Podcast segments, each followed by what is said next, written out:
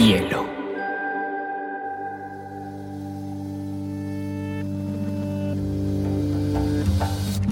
Coincide con la noción de estilo tal como se define.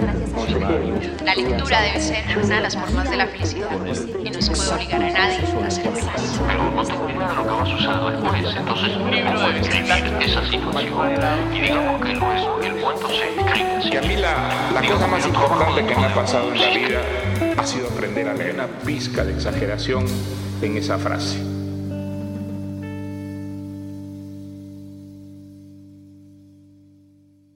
Hola a todos, estamos en un nuevo capítulo de Biblioteca Personal.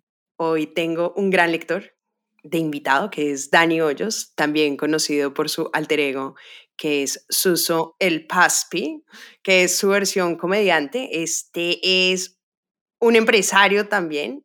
Tiene una librería espectacular que se llama Te Creo, que ha incentivado además la lectura en Medellín y se ha puesto la camiseta a la divulgación de la cultura como un buen lector y pues es un comunicador social que se ha dedicado en gran parte a la creación. Dani, estoy súper contenta de tenerte acá. Muchas gracias por aceptar esta invitación. No, a ti, María José, muchas gracias. Eh, gracias por esas palabras. Eh, bueno, además de, de, comunicador, aclaro que soy, pues estudié licenciatura en lengua castellana. Digamos que esa es como mi pasión en los últimos años, ya que vamos a hablar de libros hoy. Gracias a ti por la invitación y bueno, un saludo a todos los oyentes que, que están conectados en este podcast en este momento. Dani, cuéntame tu relación con los libros, ¿cuándo empieza? Pues a ver, mi relación en serio comienza gracias a un profesor. Yo no leí nada en el colegio. Le sacaba el, el cuerpo a, a, la lectura en el colegio. Me, me, parecía, me parecía muy aburrido el tema. Me dedicaba era a jugar y a mamar gallo y a no aprender nada. Digamos que no aprendí nada, pero pasé muy divertido. Fui muy feliz fui muy feliz en esa etapa.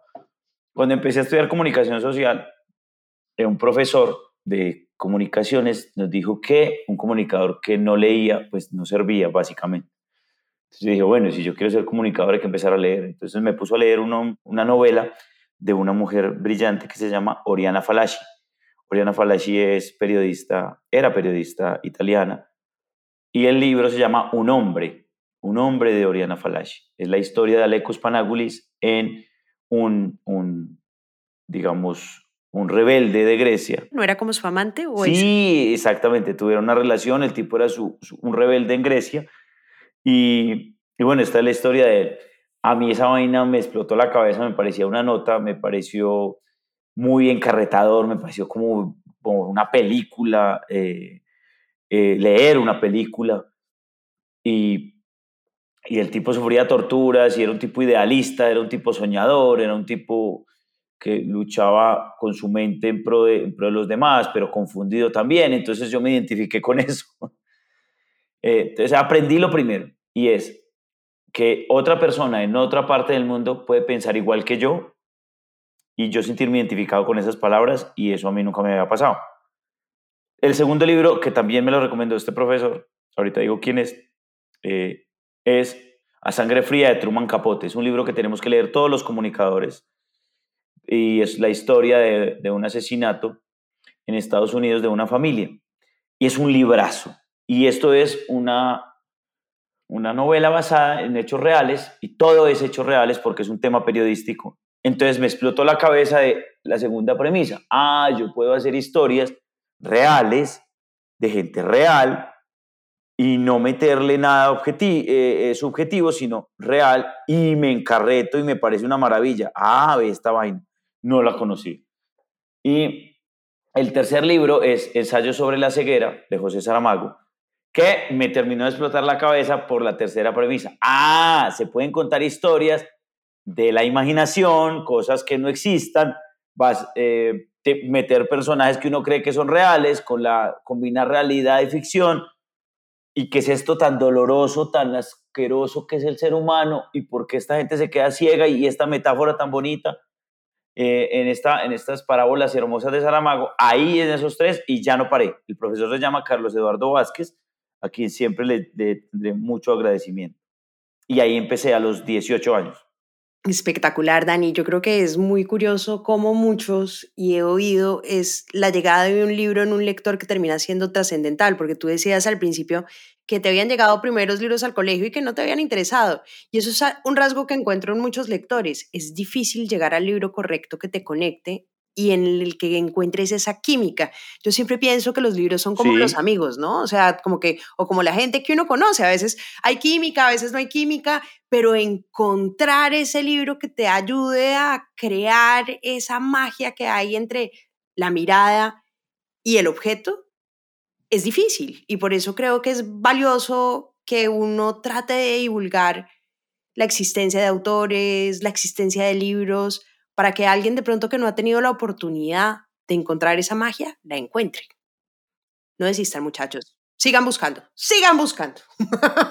Sí, tu libro estará por ahí. Digamos que yo leí en el colegio Ética para Amador. Leí no, lo hice como para el examen y pues... Lo googleaste en Wikipedia, no la verdad. lo googleaste en Wikipedia. No, no, en esa época no había Wikipedia. Estamos hablando del año 97. El rincón del vago. Estamos hablando del año 97, 96. Nuestro colegio no tenía esas cosas. Era leer o leer, leer o mamar gallo o ver televisión o jugar fútbol.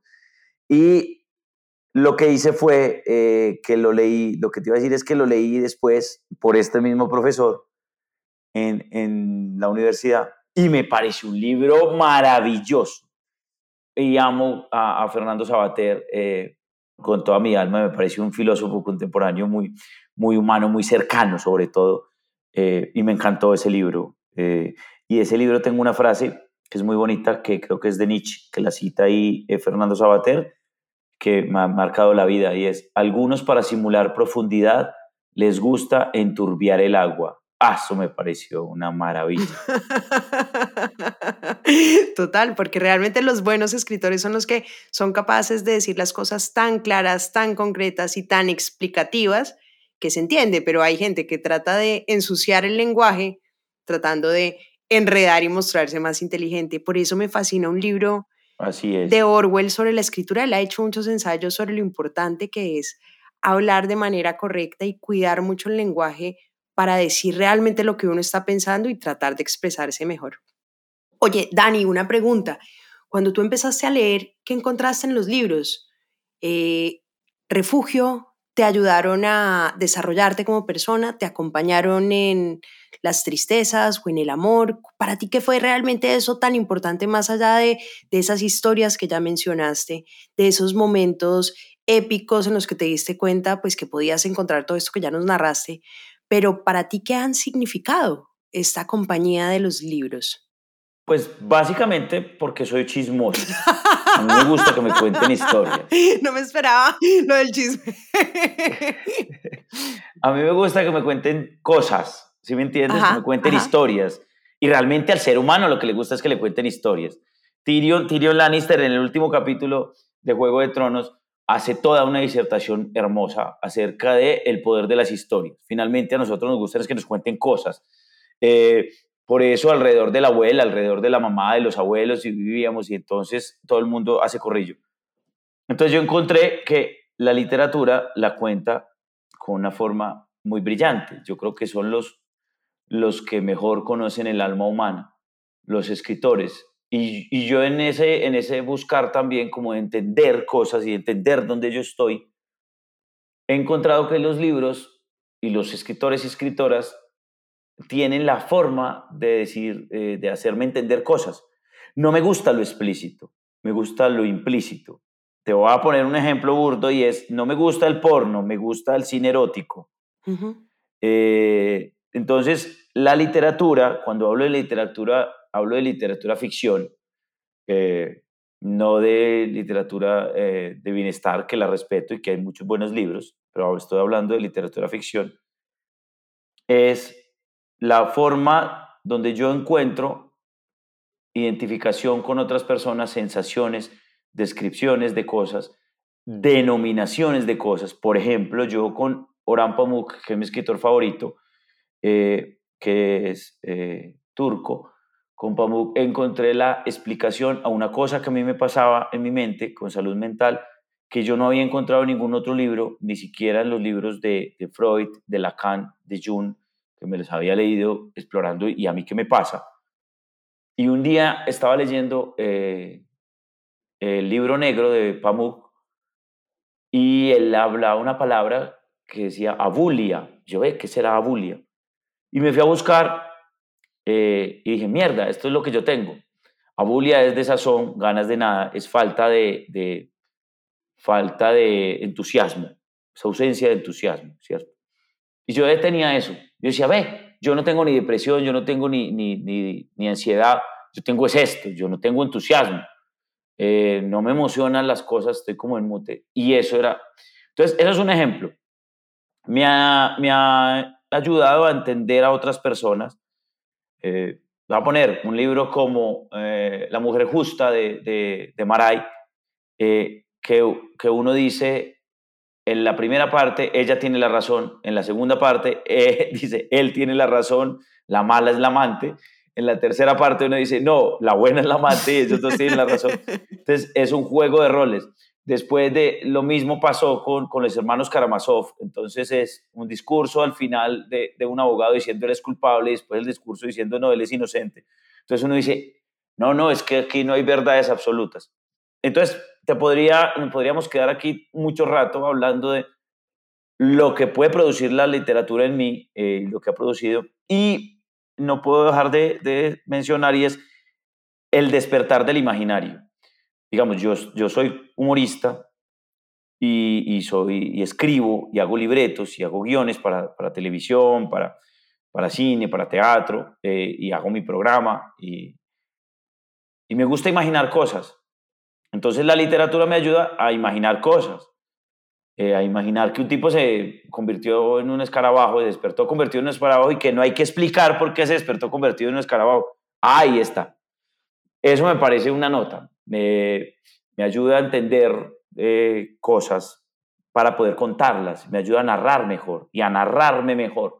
En la medida en que yo me narro mejor, cuando yo digo me narro mejor es lo que yo pienso de mí, eh, puedo progresar eh, y puedo entender más el mundo que me rodea. Dani, hay una cosa que es muy curiosa. Tú ahorita hablabas de, de, esa tal vez enfermedad que padeces y has narrado en muchas entrevistas lo difícil que a veces ha sido pararte en un teatro lleno cuando sientes como esa indiferencia o salir a hacer reír a todo el país porque todos tus programas pues de comedia están enfocados en la risa.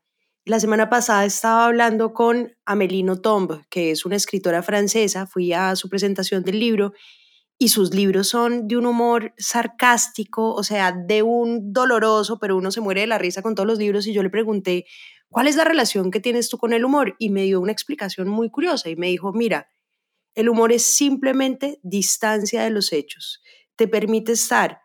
Cuando tú estás a una distancia adecuada de los hechos, eres capaz de narrarlos, por más dolorosos, terribles y traumáticos que sean, y la gente cree que es humor pero no necesariamente es humor. Simplemente es una distancia adecuada para que las cosas cojan un matiz. Y te quería preguntar un poco lo mismo. ¿Cómo es esa relación tuya con el humor y cómo lo usas en esta materia creativa, Dani?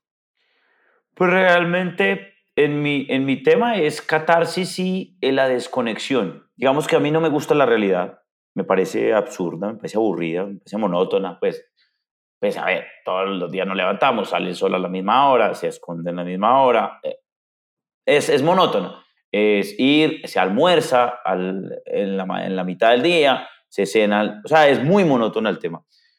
El humor lo que hace es burlarme de esa monotonía. Lo que me ayudó es a decir, sí, realmente estoy de acuerdo con ella, es tomar distancia.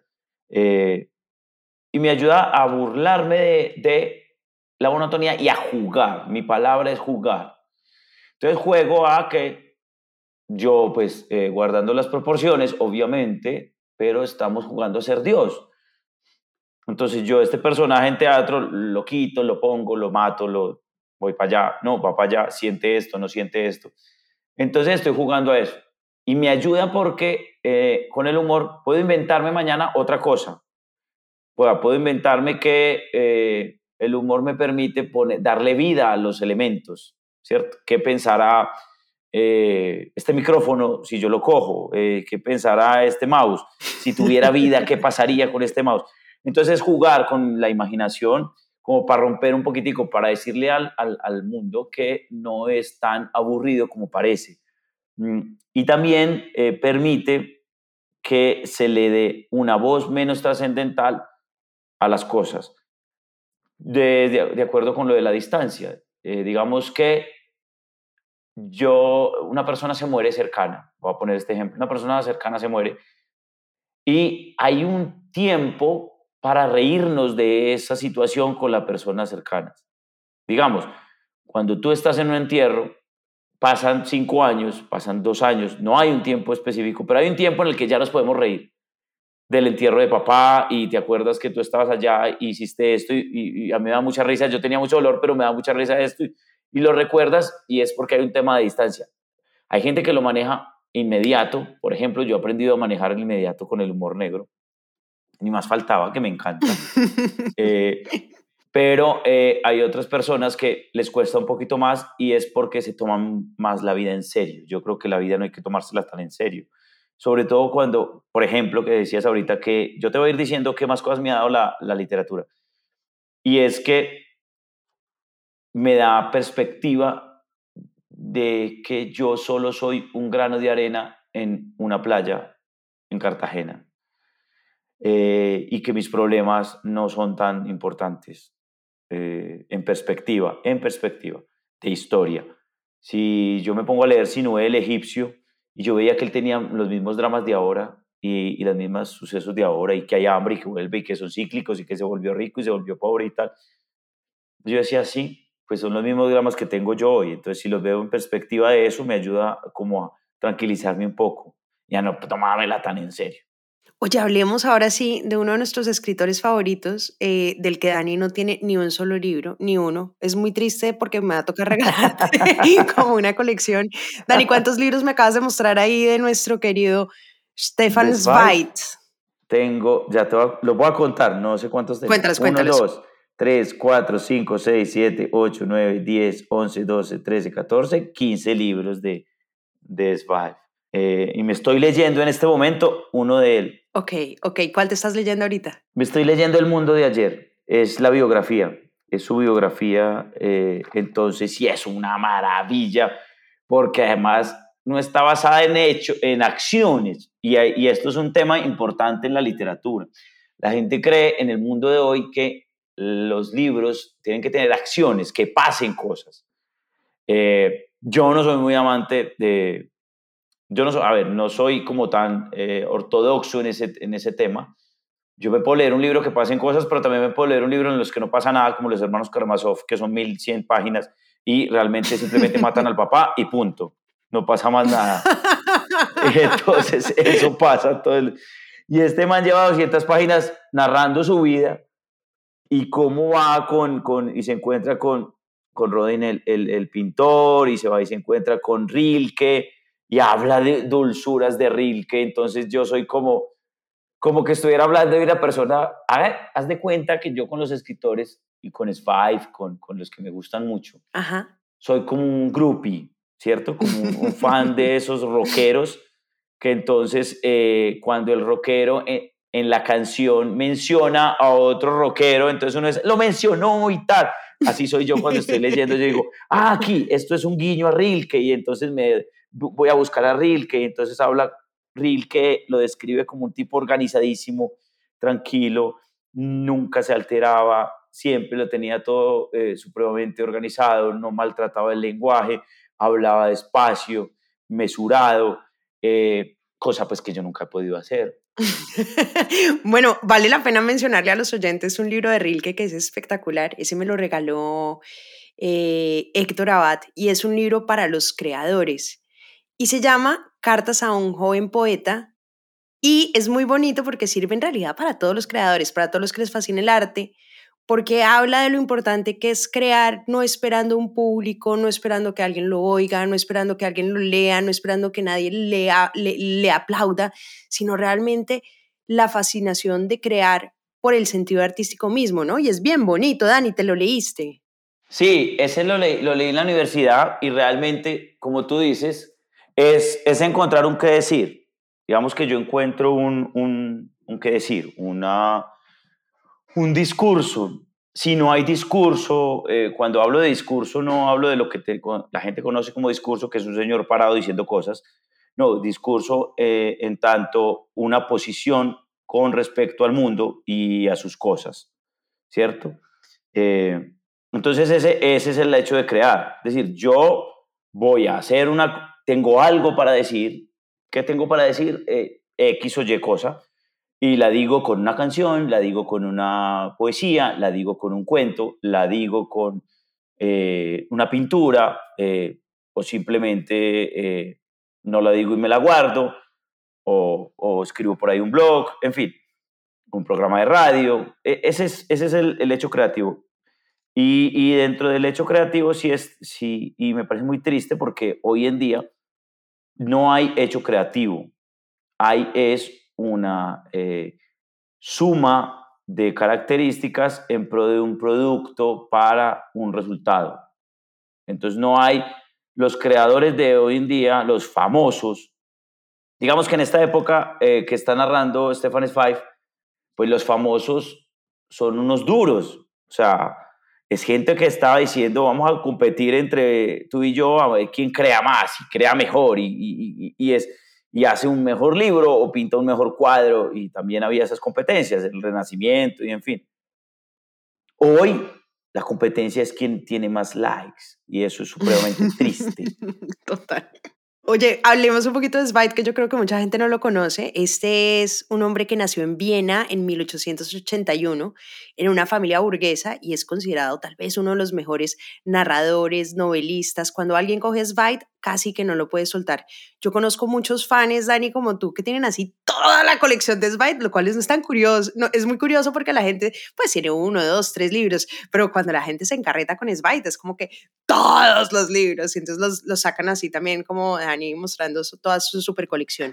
Y él es muy interesante porque dicen, pues dicen los grandes expertos de Zweig, es que se dedicó a sondear el alma humana, ¿no? Era un hombre absolutamente profundo, Sí. eh, muy metido además en el mundo intelectual desde pequeño, era judío en una Austria que estaba pues muy cerca, a, a- pues que estuvo entre la Primera Guerra Mundial y la Segunda Guerra Mundial y obviamente le tocó no solamente los tiempos de guerra, los tiempos donde la libertad de discurso, la libertad de credo estaba en peligro, sino que le tocó huir primero a París, después estuvo un tiempo en América Latina, en Brasil, y ese libro que estás leyendo eh, es donde la gente suele buscar pistas para entender por qué se suicidó. Oigan, se suicidó con la esposa en una Sí. escena así horrible, hay fotos y todo, yo hoy vi la foto y quedé traumatizada porque se tomó yo no sé qué vainas, están los dos así dormidos. Antes, obviamente por la tragedia del nazismo y todo lo que le había pasado a los judíos, él muy traumatizado porque había perdido su país, había perdido pues el, el imperio maravilloso en el que vivía Austria, pero ni siquiera alcanzó a ver, que es lo que a mí más me frustra, como, como eh, el, la destrucción del nazismo y cómo finalmente se gana la guerra contra Hitler. Pero ese libro, evidentemente, es como si tú encuentras alguna pista de cómo murió Zweig, sería interesante. Sí, y, hay una pista muy cercana, hay una pista muy cercana y que da más claridad. Es una carta que él escribe en 1941 y es la pérdida de la humanidad. La pérdida de la humanidad eh, es una carta preciosa eh, donde él dice, ya no estamos, eh, ya estamos en otro lado, ya nos matamos porque nos matamos, ya no hay, ya no hay una, una exaltación de lo bello, ya no hay una búsqueda de, de- del, del bien del otro, ya no hay una búsqueda de lo humano, ya es una búsqueda que yo no entiendo, que, que es la pérdida de la humanidad. Y aquí en, en el mundo de, de- ayer, fíjate tú que tiene algo bien particular, que está, eh, pues mira, el título te tiene que decir algo, el mundo de ayer. Es un tipo de la nostalgia, relata cómo se vivió, cómo era esa Europa que, que, que él quería, que estaba en la entraña, que era un tipo dedicado a los libros y a la literatura, pero como ninguno. Eh, no le interesaba sino ese tema, no le interesaba sino el, el, el tema de el arte y la humanidad. El arte en, función de la humanidad tanto bella, y en eso se basa eh, su, su, carrera. Tiene tres grandes eh, como frentes de trabajo. Stefan Zweig es un biógrafo, para mí es el mejor biógrafo de Occidente. Eh, porque no conozco los de Oriente, entonces eh, diría que es el mejor biógrafo de Occidente. Porque, porque en el mundo de la literatura o de cualquier cosa eh, hay que decir siempre Occidente o Oriente. No, total, porque hay un universo que a uno, sobre todo el, el tema del idioma, le limita total el conocimiento. Pues uno queda saber de, de, los escritores rusos, tal vez los cuatro nombres que uno se sabe, pero. O, o los japoneses. Mejor dicho, sí. Pero entonces, este man tiene eso, es, es un biógrafo, recomiendo biografías de eh, Balzac, de Dickens. Eh, tiene un libro que se llama Los Tres Maestros, que es Balzac, Dickens y, y Dostoyevsky, que es un homenaje que él mismo lo dice a estos tres países y tres, tres personas muy importantes en cada país, tres genios. Y él lo explica muy bien. Mi interés no era los logros, sino los dilemas morales. Y ellos tuvieron más dilemas morales, más eh, profundidad en lo moral que en los logros, porque yo no quiero relatar quién gana la batalla, quiero relatar cómo perdieron la batalla y qué pasa con el que pierde. Eso me pareció una putería. Eh, no, y fíjate, y fíjate, Dani, que es muy curioso, pero sus novelas también siempre están muy enfocadas en esos dilemas morales, en esa introspección de, de qué es lo que a uno lo define como humano y cuáles son las decisiones todos los días que hay que tomar, ¿no? Así es. Y ahí voy a esa, es el segundo. El segundo, como foco de él, es la narrativa del alma humana. Entonces, Carta una desconocida, por ejemplo, que es la más famosa, pues, eh, Miedo, te voy a poner un ejemplo. Miedo es una vaina que me impactó, que es un librito chiquitico, te lo estoy mostrando en este momento. Es chiquitico y tiene, eh, di tú, di tú 135 páginas, o Los ojos del, eh, del hermano eterno. Eh, son novelas muy cortas y él se concentra ahí en un sentimiento. En miedo es toda una novela sobre el miedo. Y es una mujer que baja después de acostarse con su amante, se encuentra una mujer en el primer piso, a otra mujer, y esa otra mujer le dice, yo lo sé todo. Usted me tiene que dar lo que yo le pida. Valga la pena decir que esa es la novia del amante. Ah, sí, sí, sí, sí, le dice, yo soy la novia del amante. Y lo sé todo y sé que usted tiene esposo y todo. Y por Dios. Y no le cuenta a nadie y es ella llena de miedo. Uh, eso es, eso es muy hermoso. Entonces eso es lo que hace Five. Oye, ¿y la de la novela de ajedrez? Ah, no, eso es, es para mí es la novela corta más, eh, la mejor novela corta que yo me he leído en mi vida. Eh, es Aiseda de, de Alexandro Barico. Eh, la novela de ajedrez es una maravilla porque eh, es un tipo que se aprende todas las jugadas posibles de, de ajedrez. Y mira que era lo que yo te decía al principio, la mente, cómo yo vivo con mi mente. El tipo se las aprende porque está encerrado. Eh, y no les cuento más para no spoilearlos, pero es porque está encerrado en un espacio y no puede salir, entonces juega con su mente. Entonces eso le, ayuda a, a sobrevivir ahí y se aprende todas las jugadas posibles y hay una escena eh, donde él se encuentra con el mejor jugador de ajedrez del mundo eh, que, que, se desenvuelve de una forma muy bacana eh, por no hacer lo que siempre todo el mundo hace. Entonces, para que lo busquen, es novela de ajedrez, también es cortica, la encuentran en Acantilado, que es una muy buena editorial. Y como toda la mayoría de novelas de Swipe, en narrativa, en ficción, son cortas, son muy cortas. Eh, él, se concentra en un punto y desarrolla ese punto al máximo y listo. Y el tercero, como foco que él tiene, es su crítica eh, literaria y los, digamos, sucesos históricos. Tiene un libro que se llama Momentos Estelares de la Humanidad, que se lo recomiendo a todo el mundo que está escuchando este momento, porque Momentos Estelares de la Humanidad te voy a contar, o sea, eh, y es que te cuenta por qué perdió Waterloo Napoleón, te cuenta por qué perdieron el imperio bizantino con la caída de Bizancio con, los, con el imperio turco-otomano. Eh, fue por una puertecita. Eh, te, narra ese momento específico de la humanidad donde cambió la humanidad. El primer, la primera llamada transatlántica entre Estados Unidos e Inglaterra, eh, el descubrimiento del Pacífico, la muerte de Tolstoy, y así te va narrando esos pedazos y es una maravilla. O sea, uno podría escoger, yo quiero saber de este pedazo y él lo hace con, como, como cuando hace las biografías. Y es con un sentido de lo humano y de, de la perfecta narración que, que te va llevando y uno dice, ¿en qué momento yo me leí todas estas páginas? Y no está pasando como mucho. Cuando compone el Mesías Händel, cuando Händel compone el Mesías, eh, Federico Händel, el Mesías, eh, y era un, lo describe como un tipo de dos metros, urano, uraño, y está metido en su habitación, y tira papeles, y ta, ta, ta, y, y es una nota. Ese libro es, es un, es digamos, un, un, para mí es un libro de, de culto de Stefan Zweig, y hay uno que es la creación artística, el misterio de la creación artística, que son ya compilaciones de sus conferencias y todo, porque entonces está los tres, biógrafo, narrador y, y, y crítico analítico de, de, de, la historia y la literatura. Oye, lo del cartón desconocida, yo te había contado la anécdota de, de mi vecino, ¿no? Sí. Imagínense que yo estaba súper enamorada de un vecino, súper enamorada, pero así stalker, me llevaba como 10 años, yo tenía como 18 años, era un pollo, pero él leía y yo pues enamorada del lector mal.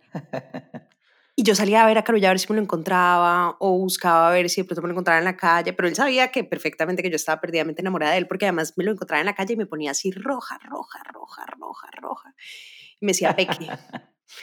y un día me lo regaló y yo nunca había conocido a Spite, obviamente nunca lo había visto. Y empieza ese libro y es la carta de una mujer enamorada del vecino, diciéndole más o menos toda mi vida, yo sé que toda la vida he estado enamorada de usted, si usted nunca se ha enterado, pero lo va a contar por qué usted está recibiendo esta carta. En este momento su hijo se está muriendo y si usted recibió esta carta es porque yo también estoy muerta. Y empieza un monólogo, pero es una cosa, Dani, como dices tú, alucinante, un narrador, una capacidad. Y es solamente la carta, uno nunca sabe qué le pasa a él, ni quién es él, ni qué opina, pero es la descripción desde los sentimientos, desde las emociones, desde la complejidad de esos momentos épicos en la vida en los que uno no sabe si tirarse por una ventana o salir corriendo para el otro lado, si lanzarse o no lanzarse, de una belleza. Me encanta esa novela, yo creo que también es una súper recomendada de Schweit, uno también se la lee bombas. Es de, eh, eso tiene él, es de una belleza. Yo lo comparo mucho, sin, digamos, de llamarlo esteticista, con Oscar Wilde. Oscar Wilde tiene la habilidad de decirte que el mundo es una, una real porquería, pero te lo dice con un postre. Entonces, eh, Oscar Wilde te cuenta que, que la vida es, un, es, un, es, muy jodida con un cuento que se llama El Príncipe Feliz. O sea, eh, es, es, todo es postrecito, todo es bien organizado. Y así es Sveig. Eh, es como que uno va entendiendo, como si le hablara una persona muy suave. Yo no, yo no sé cómo describir esto. Yo siempre me imagino a los autores cuando me están narrando. Y yo me imagino la voz de Stefan Zweig como alguien que me habla muy suave, pero me está diciendo cosas muy lindas y muy dolorosas al tiempo. O sea, él, él puede ser capaz de decirme la peor noticia del mundo y alguien, yo no sé, hay, hay, hay, escritores que vos lo ves y están narrando duro y vos lo sentís como que, que están narrando muy fuerte y que están hablando y gritando. Eh, no, Stefan Zweig no grita, Stefan Zweig te dice esto. Si, si te gustó la novela ajedrez, que vi que te gustó, que la lista hace poco. Me encantó. Te va a gustar Los ojos del hermano eterno. No es un libro fácil de conseguir, donde lo veas, búscalo. Los ojos del hermano eterno es una joya, pero, pero preciosa, preciosísima, te va a encantar. Y para los creadores, él da unas conferencias en Argentina cuando viene a, a, a Sudamérica. Bueno, partemos de esto pues me da como mucha rabia. Yo solo sé un idioma y balbuceo el inglés, pero este señor sabe alemán, francés, inglés y español. Vida, vida jodida. Eh, claro, no, no, él, no, él, él, no, tenía redes sociales que le quitaran mucho tiempo. Entonces, él no tenía que meterse La cantidad de idiomas que sabríamos si no tuviéramos redes sociales. No, y además la cantidad de idiomas que sabríamos si no se hubieran acabado, pero eso es otra discusión la cantidad de idiomas que tenemos nosotros acá, porque en Europa es mucho más fácil, porque todos los países tenían un idioma distinto, entonces si nos tenemos que hablar entre todos, pues tenemos que aprender todo. Eh, y él escribe esta conferencia en Argentina El misterio de la creación artística. Ah, no, no, no. Eso es bocato di cardinale, porque él arranca diciendo, bueno, ¿es la inspiración? Hombre, sí, pero hombre, no.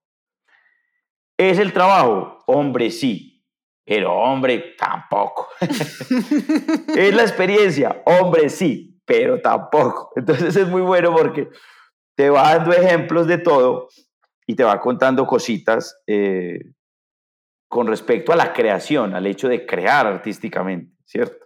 Y esa se consigue en YouTube.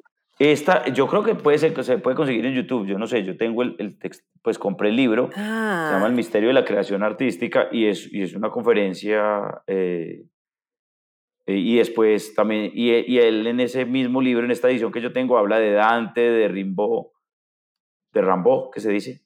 Sí, y yo creo que, que otra de las cosas también impresionantes era que era un gran estudioso de los escritores en su época, ¿no? Entonces, él estudiaba Goethe y estudiaba, pues también con las biografías de los autores, también entendía cómo escribían, cómo estructuraban sus textos, que los hacía maravillosos. A Balzac también le hizo varios textos. Y te quería también, Dani, hablar de este libro, que no sé si lo has leído, que es Encuentros con libros de Zweig. Lo tengo, pero no lo he leído. Cuéntame. Mira, solo léete, solo léete el primer capítulo. Pues te puedes leer todos, pero si quieres leerte una cosa divina, divina sobre el amor a los libros, se llama El libro como acceso al mundo. Y él narra que él está en un barquito y en el barquito hay como un muchacho, como un italiano que es el que limpia y él se vuelve súper amigo del, del italiano y le cae súper bien y hablan de cosas y le parece súper inteligente el italiano. Y en un momento dado pasaron varios días y le llega el italiano con una carta y le dice, léemela. Y él se queda pensando y dice, pero si la carta no está en francés, no está en alemán, ¿por qué me pide? Pues porque si está en francés o en alemán, pues yo se la traduzco y se la leo, pero está en italiano. Y pronto él se da cuenta y dice, "¡Ah! no, es que es analfabeta. Y él empieza a darse cuenta y empieza a reflexionar, queda totalmente impresionado de conocer una persona italiana que sea analfabeta. Y él trata de hacer una deconstrucción de qué significa el mundo sin acceso a los libros o a las letras. ¿Qué significa ser analfabeta? Y él dice, para mí es totalmente imposible imaginarme eso porque me doy cuenta que mis memorias, mis sentimientos, mi personalidad, mi identidad está totalmente trazada por los libros. Yo soy todos los libros que leí. Y para mí es completamente absurdo que exista alguien que no haya construido ese acceso al mundo interno y no sea capaz de tener el acceso que le da a los libros. Mira, es de una belleza. ¿Y cómo se llama? Se llama, está en el primer capítulo de Encuentro con Ah, Libros ok. y se llama El libro como acceso al mundo. Te voy a leer un pedacito, si me autorizas, mi Dani, Dale, claro. que me pareció, pero de verdad de una belleza esa anécdota, porque estaba traumatizado, era como, no puede ser que eso pase. Y dice, como estaba visto que no podía meterme en la piel de un analfabeto, traté de imaginar mi propia vida sin libros. Probé sacar de mi círculo vital, aunque solo fuera por un momento, todo lo que he recibido de la tradición escrita, de los libros, pero tampoco fue posible. Porque lo percibía como que mi yo se disolvió sin remedio en cuanto tomé mis conocimientos, mis experiencias, mis sentimientos y traté de restarles la dimensión universal que le han aportado los libros que he leído y la formación que he recibido y constituye mi identidad. Qué belleza, ¿ah? Y después habla también de, claro, comprendí que el don de pensar con amplitud de miradas y establecer vínculos entre unas realidades y otras nos permite contemplar el mundo desde múltiples perspectivas y formarnos una imagen soberbia de la realidad, la única correcta, una gracia que solo se le concede a quien va más allá de su propia experiencia, asumiendo como propio lo que les ha dado los libros de los países, de los autores, de las épocas. Y me quedé conmocionado al considerar lo limitado que debe parecerle al mundo a quien vive a espaldas de los libros. No, yo casi me pongo a llorar. Yo decía, tantos analfabetos. Mira que él te dice cosas supremamente, de una manera muy bella, pues supremamente dolorosas. Es decir, eh, para los que amamos los libros, yo no concibo, pues cada vez eh, mi espacio es la biblioteca, mi espacio es mi casa, aquí donde estamos es la biblioteca. Y si oye tanto eco es porque solo tengo libros eh, rodeados de las paredes, no tengo más cosas. Eh, y sí, realmente quien descubre el tema de los libros, quien se mete en, el mundo de los libros, es una adicción maravillosa. Pues además que los libros permiten que compres libros sin, sin ni siquiera saber que los van a consumir. Yo le decía a un amigo que, que le gusta mucho la marihuana, yo le decía, eh, ¿a ti te gusta eso? A mí me gustan los libros. La diferencia es que tú compras un bareto y te lo fumas. Yo compro un libro y me lo puedo leer o lo puedo dejar ahí que en algún momento me lo voy a leer. Tú no puedes acumular baretos, yo sí. claro, porque obviamente son dos oficios totalmente diferentes. Y hay una frase que me llamaba la atención, ya no recuerdo de quién era, que no tenía, comprar libros no tenía nada que ver con el poder de leerlos, sino con la posibilidad de leerlos todos, ¿no? Como, como la obsesión de pensar, ahí están, los tengo guardados en el momento que lo necesite. Es como los fármacos, ¿no? Cuando uno tiene esa caja de remedios, mi mamá dice que yo soy hiperdrogadicta porque compro Dolex y compro eh, Loratadina y compro todo solo por si acaso, ¿qué tal que me vaya a enfermar? Pero por si acaso sí, por ahí, si ahí está. Sí, yo tengo, yo tengo las, las obras completas de, de, de Balzac y ya me leí un solo libro, son, somos cinco. Los otros ahí están esperando por mí en algún momento, no me los tocan, yo dejo que nadie me los toque, eh, solo limpio yo, pero es eso, saber que ahí están. Y que uno los puede coger cuando los necesita. Un desamor, uno ya va a la poesía, al siglo de oro. Uno ve que tiene un problema de un momento específico, uno va y ya sabe dónde está la vuelta, ya sabe que tiene que leer, porque Dani, sí o que los libros llegan en momentos importantes de la vida. No, es que, es, es que eso es clave. O sea, por eso te decía, si nos vamos a, hey, ¿para qué sirven los libros? Nos quedamos aquí toda, toda la vida. Eh, pero sí es, pero sí es fundamental. A mí me da pesar eh, de la gente que no lee por lo que se está perdiendo, por las posibilidades que puede abrir su mente. Yo veo series, me gustan mucho las series. Las veo en, en con el, claro convencimiento de que estoy viendo una imagen de otra persona que creó una imagen para mí. En cambio, en la literatura, esa persona creó una imagen para mí y la comparte conmigo y me invita a que yo la cree con él. Te voy a poner el ejemplo. Eh, eh, la historia interminable de Michael Ende, que es un libro precioso. Eh, y él describe a Treyu pero yo tengo mi Atreyu, tú tienes tu Atreyu, el director de cine tiene su Atreyu, todos tienen sus Atreyus. Ese es, esa es la posibilidad, eh, la co-creación que, que, brinda el, escritor o la escritora. Eh, y es, yo te pongo esto, pero tú te imaginas como tú quieres. Y hay, y hay un tema que es, por ejemplo, para tú describir y empezar a conocer cómo hace que un libro sea más universal que otro, eh, una clave que me la, me la dio un, amigo y es cuando describes cosas que nos interesan a todos, y voy a poner un ejemplo, cuando tú describes tan al detalle una cara, no das pie a que la otra persona imagine la cara. En cambio, cuando tú dices, tenía una nariz aguileña, sin embargo su rostro era hermoso, o era el más hermoso que tú podías ver, tú, María José, te imaginas tu rostro más hermoso, yo me imagino mi rostro más hermoso. Pepito se imagina su rostro más hermoso. Cada cual se imagina su rostro más hermoso. Y es donde me permite a mí crear con el escritor y me permite a mí volar la imaginación. Yo con, con, con una serie, a mí me cuesta volar la imaginación porque todo está dado, todo está hecho. Todo me lo estás entregando. Claro, es más fácil eh, y por eso la gente se queda ahí porque hace que el cerebro es perezoso pero sí me da mucho pesar de aquellas personas que no le encuentran eh, y no han podido encontrarse con un Kafka, un Stefan Zweig, un, García Márquez, un, un Pamuk, eh, un Oscar Wilde, un Charles Dickens. Ah, es que no es que, y ese es otro que me, me, encantan los clásicos, un Dickens o unas, un libro como Los Miserables. Eh, yo podría imaginar mi vida sin muchas cosas que he vivido, pero yo no podría imaginar mi vida sin eh, los libros. O sea, yo podría imaginar, de hecho, yo podría imaginar mi vida eh, posiblemente sin, sin, sin comedia, eh, sin haber hecho comedia, que la amo profundamente. pero yo la puedo imaginar. Pero lo que a mí me ha generado la lectura, eh, en estos días eh, leyendo eh, precisamente a Stefan Zweig, había un párrafo y yo me quedé pensando, ¡eh! Perdón la, la expresión, a mí me gusta mucho esto. me quedé pensando como así, como, como en mi interior. Leí un párrafo tan bacano, yo dije, ¡eh! Yo aquí sentado, tan sencillo que sentarme a leer, simplemente, no necesito más. A mí sí me gusta mucho esto. Eh, Oye, ¿te acuerdas qué decía? Mi, ¿Qué decía el párrafo? no, no, no, no, no, no. No me acuerdo, no sé qué decía el párrafo. No. Era, era, fue la sensación del momento de estar sentado leyendo algo muy bacano.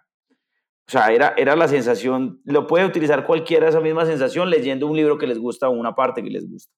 O sea, que uno dice, eh, a mí como me gusta esto, hombre. O sea, esto, esto de estar aquí, abrir un libro y mirarlo y sentarme y ya. O sea, no necesito más, no necesito de escándalos, no necesito eh, internet. eso, es una cosa, este invento perfecto, como lo dice, bien lo dice Humberto Eco, que, que como este y como el martillo, que no se pueden mejorar.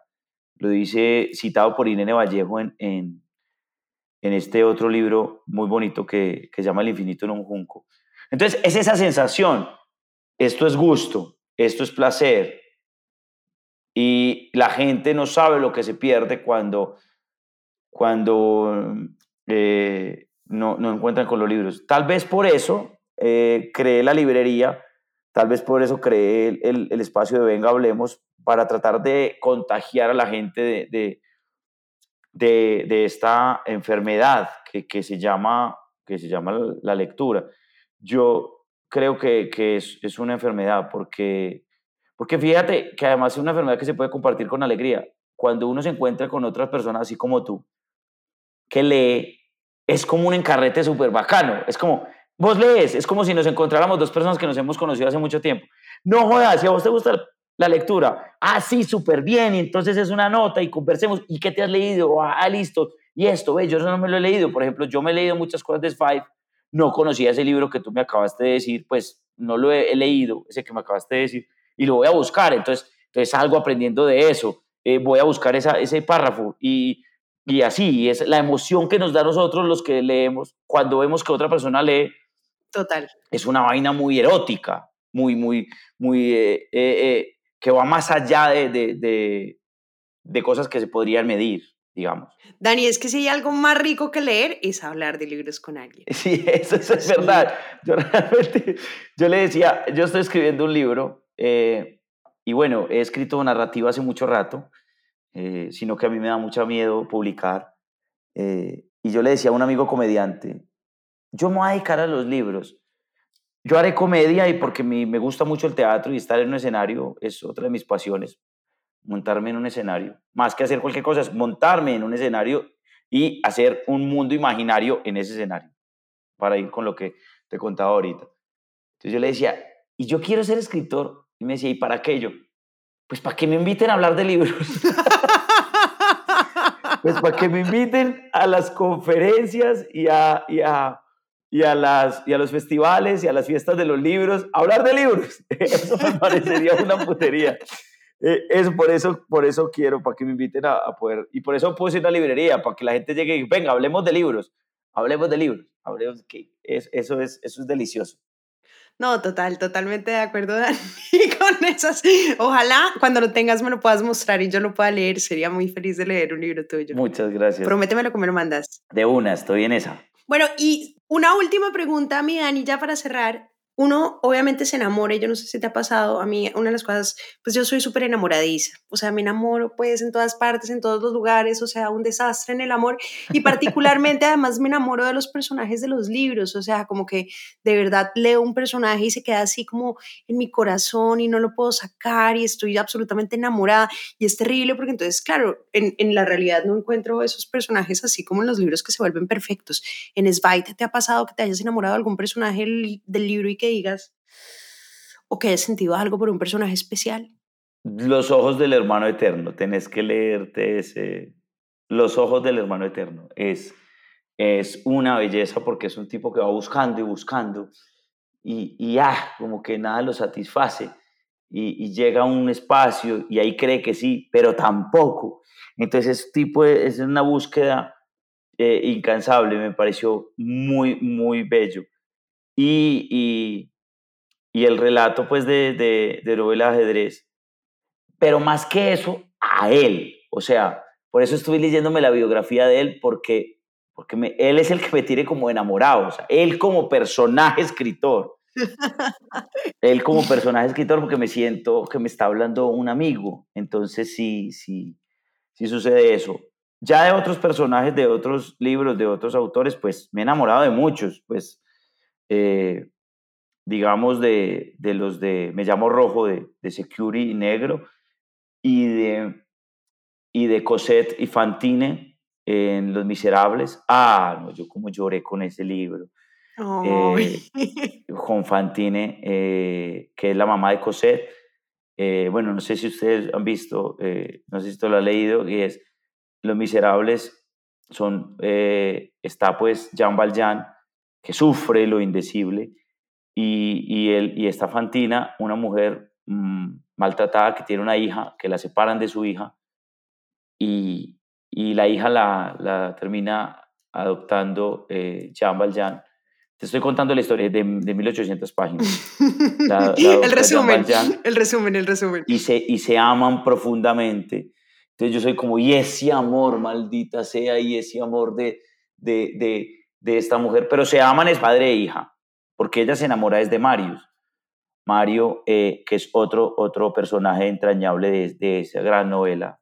Eh, entonces, digamos que yo me voy enamorando por partes en este momento estoy enamorado de todo Stefan Five. Me quiero leer todo Stefan Five. Eh, y, y, y, ahorita en mi cumpleaños Carolina me regaló las biografías. Me falta, eh, me falta ese. O sea, quiero leerlos todos. En algún momento estuve enamorado de, de, Italo Calvino eh, y así. Me, voy enamorando de, los autores. de Vallejo, de Fernando Vallejo. Es un viejito entrañable que, quiero mucho. Eh, que quiero en la medida de sus libros, para que entienda la, gente. Es decir, yo me encuentro con él y lo he visto y bueno, en fin, pero lo quiero es como escritor, como, como que me enamoro de ese señor que me está contando cosas. Y sí, de los libros que, de los personajes que me enamoré, de Los Ojos del Hermano Eterno, que es precioso, y de, y de, y de este man que se aprende todas las, jugadas de ajedrez. Pero tienes que leerte Los Ojos de, de, del Hermano Eterno. Dani, iré por él. Pues Dani, muchísimas gracias por este espacio, esta conversada tan rica. Siempre que quieras conversar de libros, no tienes que escribir ningún libro si no quieres, acá te recibo. Y bueno, y seguiremos conversando. Y obviamente echen un ojo a la librería Te Creo. Dani también tiene canal en YouTube en el que también tiene invitados y habla de libros. Entonces échenle un ojo. Y bueno, y saluden también a, a Suso el Papsi, que no sé cuál sea su libro, pero seguro también se lee algo ahí por ahí.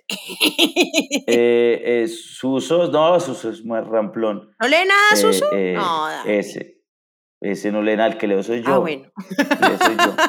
el que lo soy yo, Suso no lee nada. la página se llama venga.hablemos, venga.hablemos en Instagram para que ahí puedan entrar. Y la librería se llama Te Creo, queda en Medellín y pues tenemos nuestro lema es pasión por los libros, porque que, mi idea es, como te dije, contagiarle a la gente eh, la pasión por los libros y, y para recibir a todo aquel que quiera hablar de libros y que encuentre el maravilloso mundo de, de las letras, porque estoy convencido que los escritores y las escritoras son los que mejor describen eh, el alma humana y todas las vicisitudes del, del ser humano. O sea, es la forma más entretenida de comprender por qué estamos aquí, si es que estamos por alguna razón. Bueno, muchísimas gracias Dani, a todos nuestros oyentes un saludo y gracias por acompañarnos en otro episodio de Biblioteca Personal. Chao, gracias.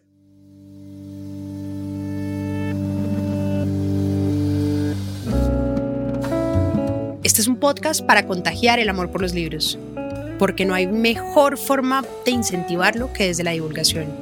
Ser promotor de lectura es un hobby, pero también un reconocimiento y un agradecimiento implícito a aquellas personas que en nuestra vida nos acercaron a los libros.